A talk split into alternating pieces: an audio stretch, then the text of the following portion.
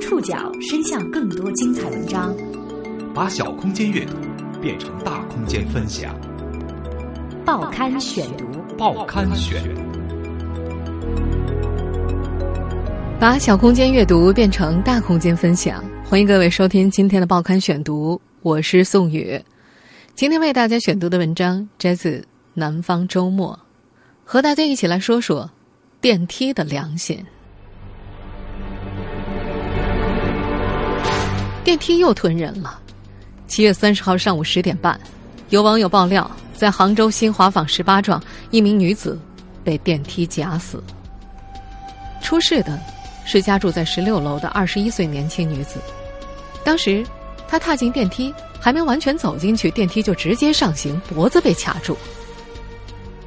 被救出的时候，这个女子已经没有了生命迹象。住在这儿的业主说，他们小区是上世纪九十年代建成的，电梯常有问题。湖北荆州的电梯吃人事件所带来的震惊还没有平息，新的生命又因为电梯折损。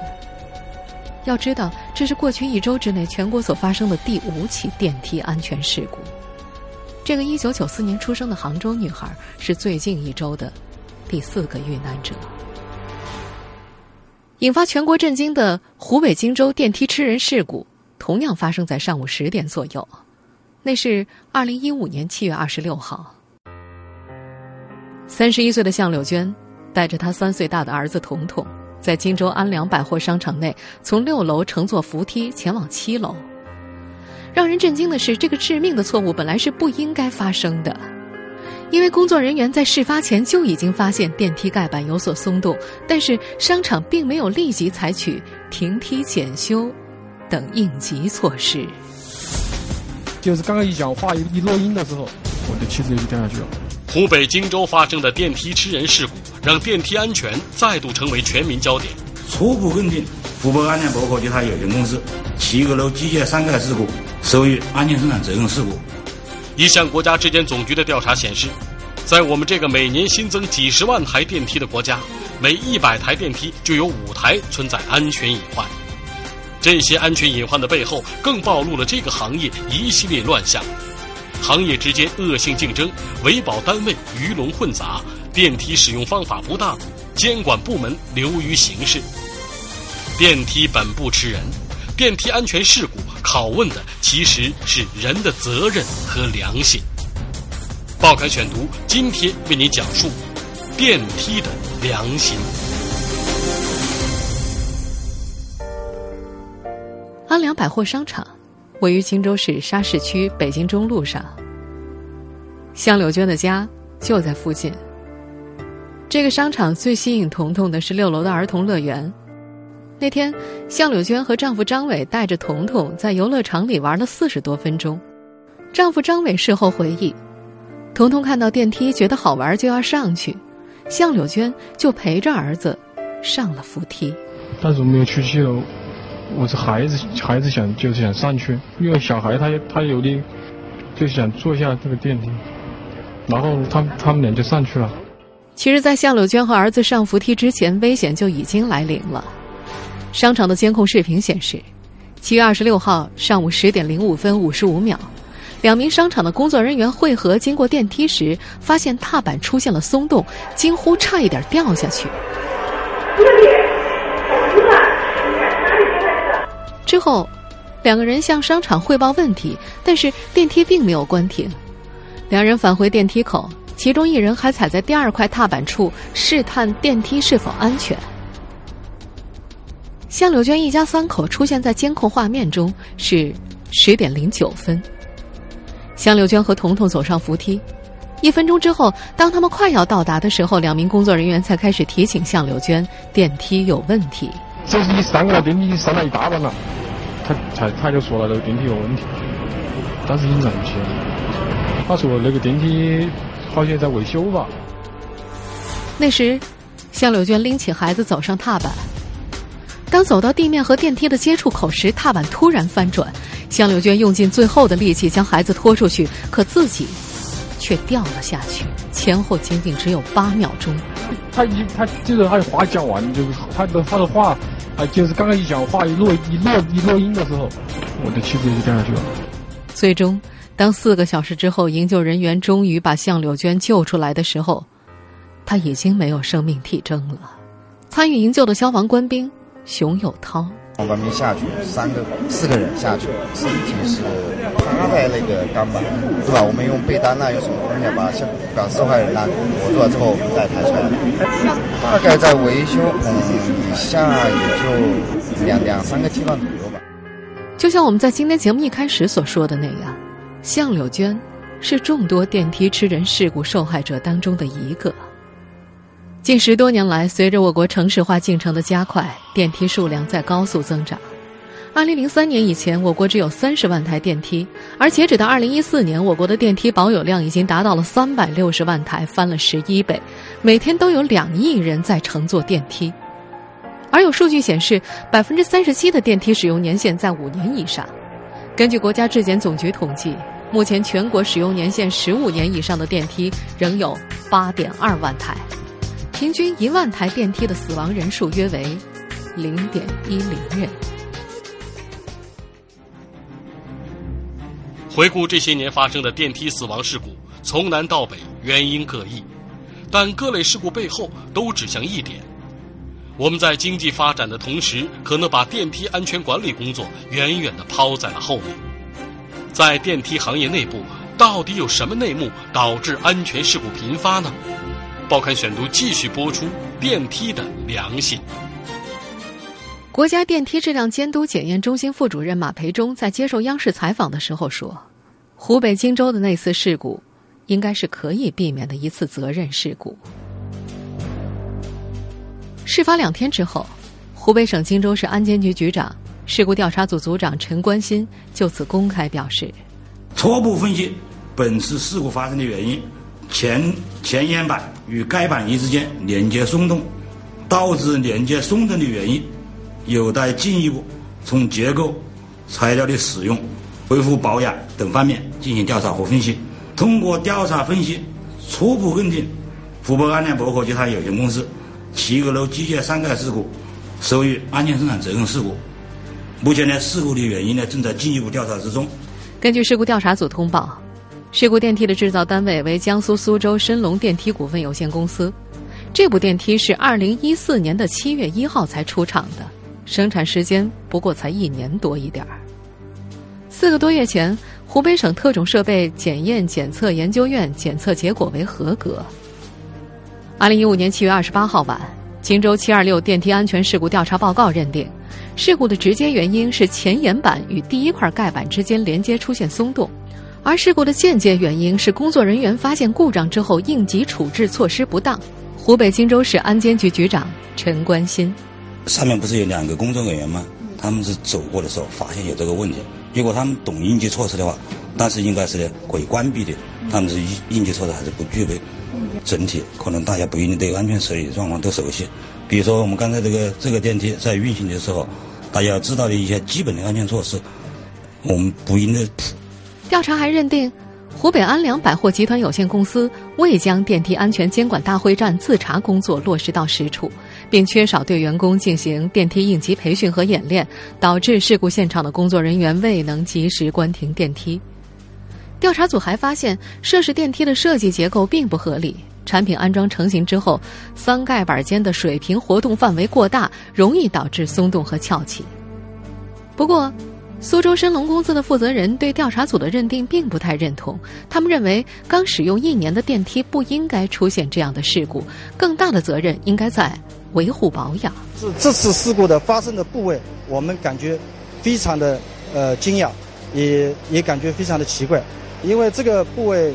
不应该发生这样的事故，这个板不应该会掉下去。商场跟安装公司直接签订的安装合同。维保也是商场和维保单位直接直接签约的，这个你们就不管了。我们因为因为这个维保，只要当地具备维保资质的公司都可以承揽这样的业务。在荆州官方的认定当中，维护保养是造成本次事故的次要原因。他们认为，湖北德福机电设备有限公司质量体系运行不够规范，维保记录填写不全。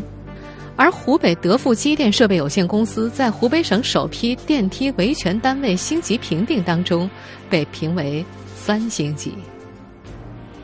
在全国范围之内，早就有案例证明，电梯维保不及时、不到位会造成乘梯人死亡。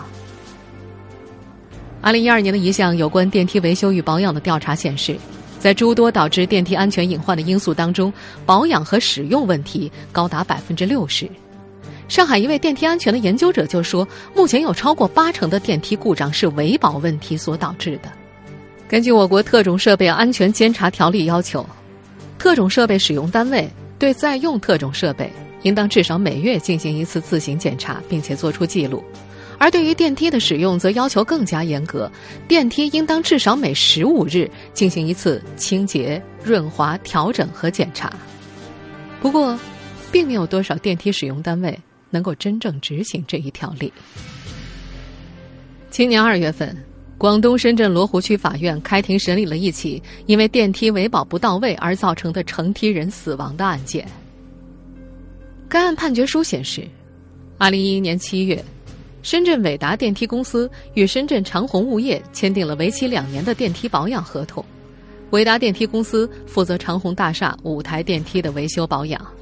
但是伟达公司在合同期间并未严格按照特种设备安全监察条例等要求制定针对性的电梯维保计划，也没有及时更换不符合要求的易损件，以使电梯达到安全正常运行的要求。伟达公司的维保员吴某。在对长虹大厦电梯的维保过程当中长期违规，明知对电梯制动器等相关部件清理工作是日常维保项目之一，却并没有实施，而最终导致维保员和伟大公司法定代表人石某军被判刑的，是一起意外。那是二零一三年五月十五号十一点左右，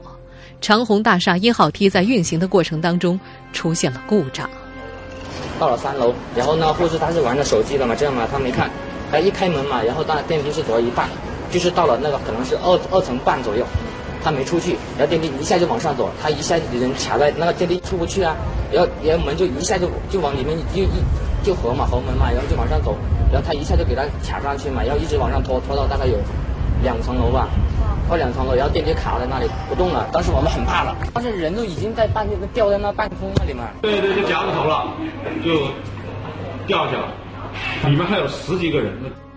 当时电梯只开了一半门，随后电梯瞬间关门上行到三楼。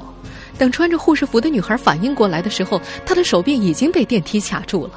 电梯上行的拉力将女孩的上半身都卡了上去。过了二十秒左右。电梯恢复的时候，女孩才掉了下来。可当时，人已经不会动了。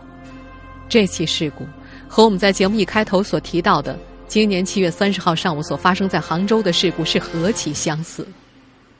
根据深圳罗湖区法院的判决书显示，深圳长虹大厦电梯事故当中，乘坐电梯的护士王双双在出电梯时被电梯轿厢以及层门夹挤碰撞，造成王双双的右颈部横断而死亡。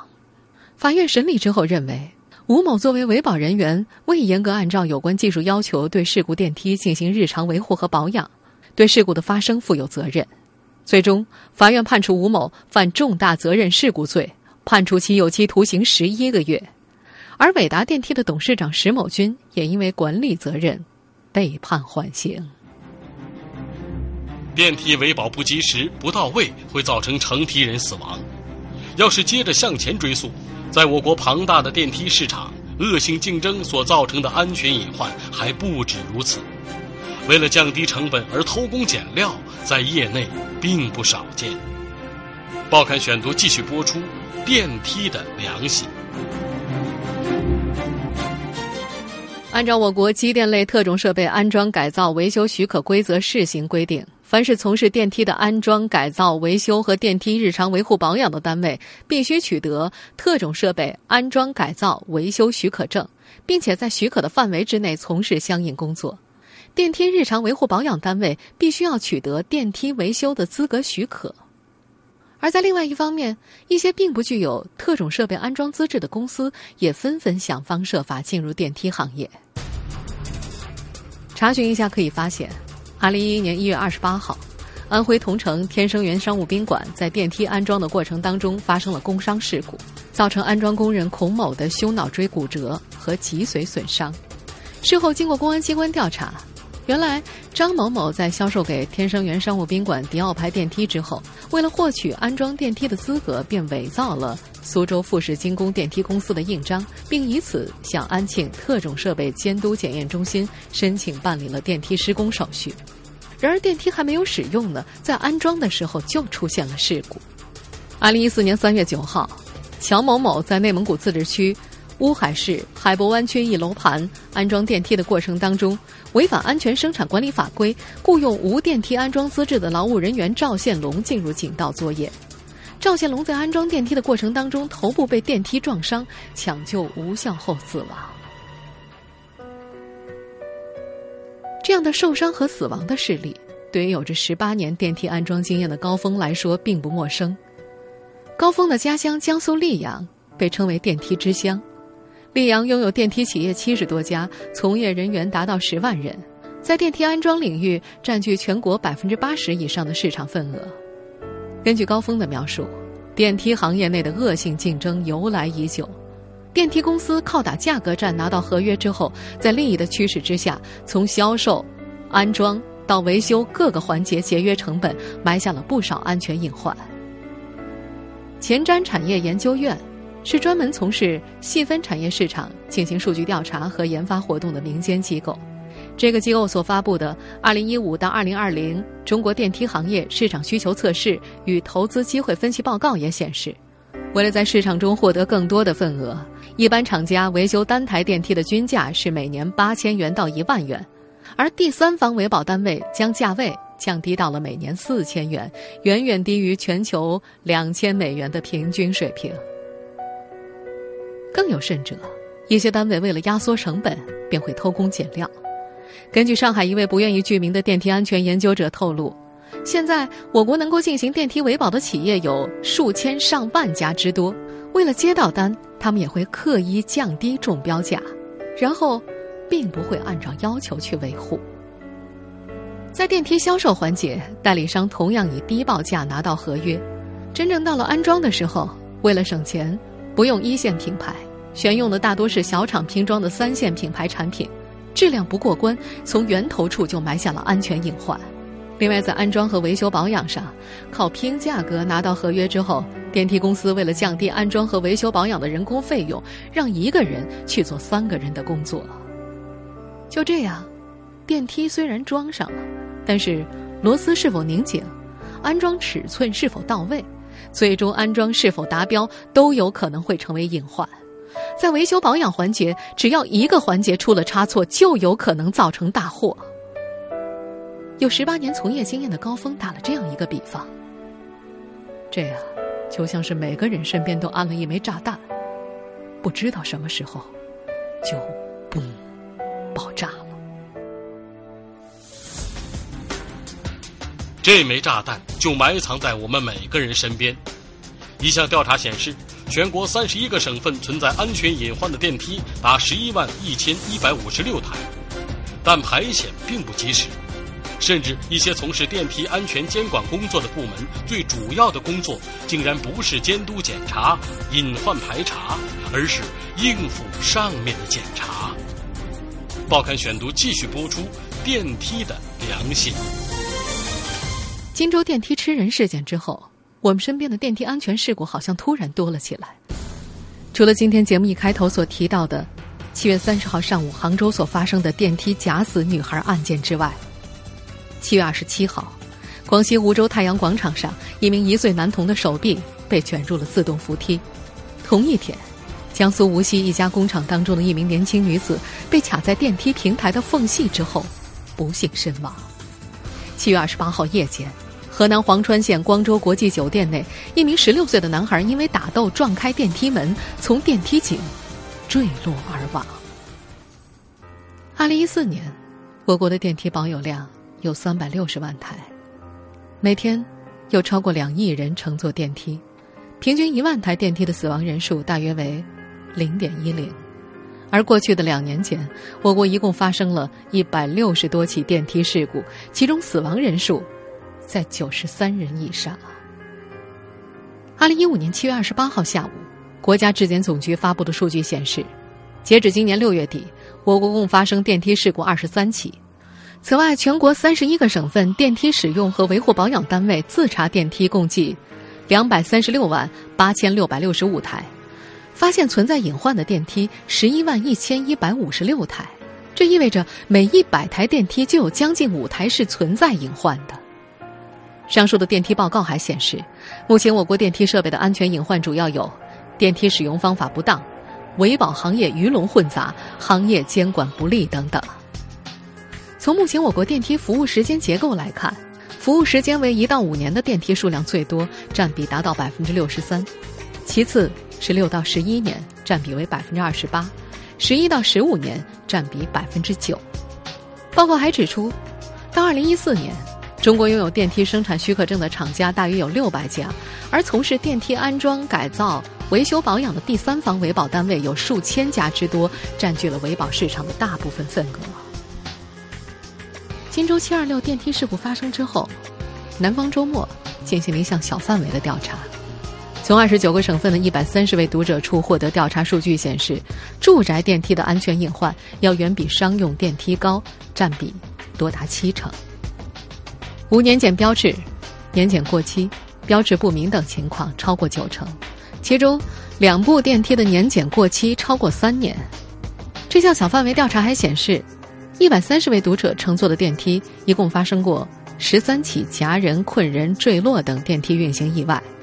多位来自不同省市的受访者表示，他们将自己小区或者单位的电梯隐患反馈给物业或者监管部门之后，迟迟得不到解决。程西峰是山西省吕梁市副市长，他从2013年开始分管质检以及特种设备的安全监管工作。2015年7月29号，程西峰说，他在电梯安全监管的责任细化和工作实化上下了一些功夫，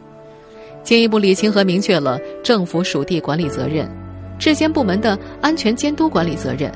行业部门的行业监管责任、生产经营使用单位的主体责任。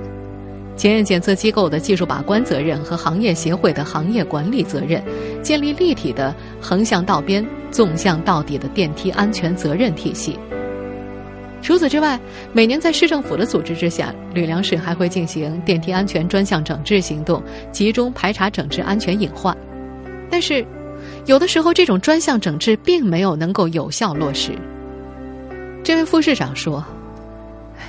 一些政府和部门的领导啊。”对于人命关天的安全工作，也习惯于以会议落实会议，以文件落实文件。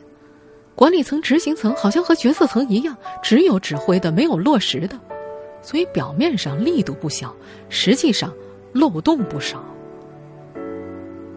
让程西峰惊讶的是，不少分管和具体从事电梯安全监管工作的同志，对于电梯相关的法律法规却一无所知。由此，所谓的监管、检查、排查隐患，也就往往流于形式了。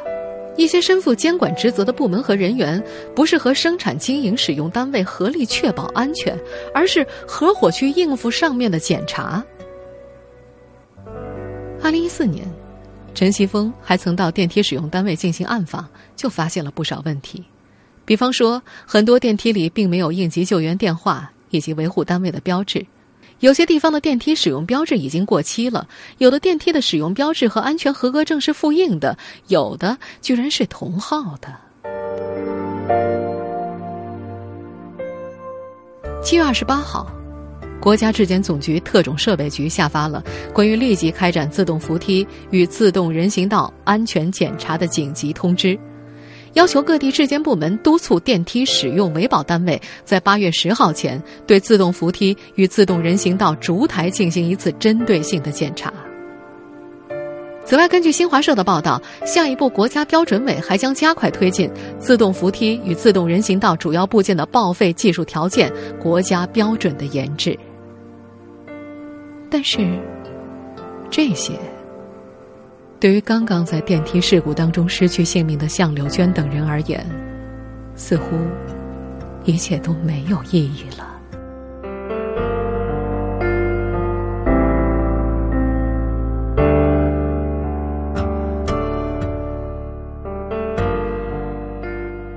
听众朋友以上您收听的是报刊选读电梯的良心我是宋宇感谢各位的收听。今天节目内容摘自南方周末》，收听节目复播，您可以关注《报刊选读》的公众微信号，我们的微信号码是《报刊选读》拼音全拼。下次节目时间再见。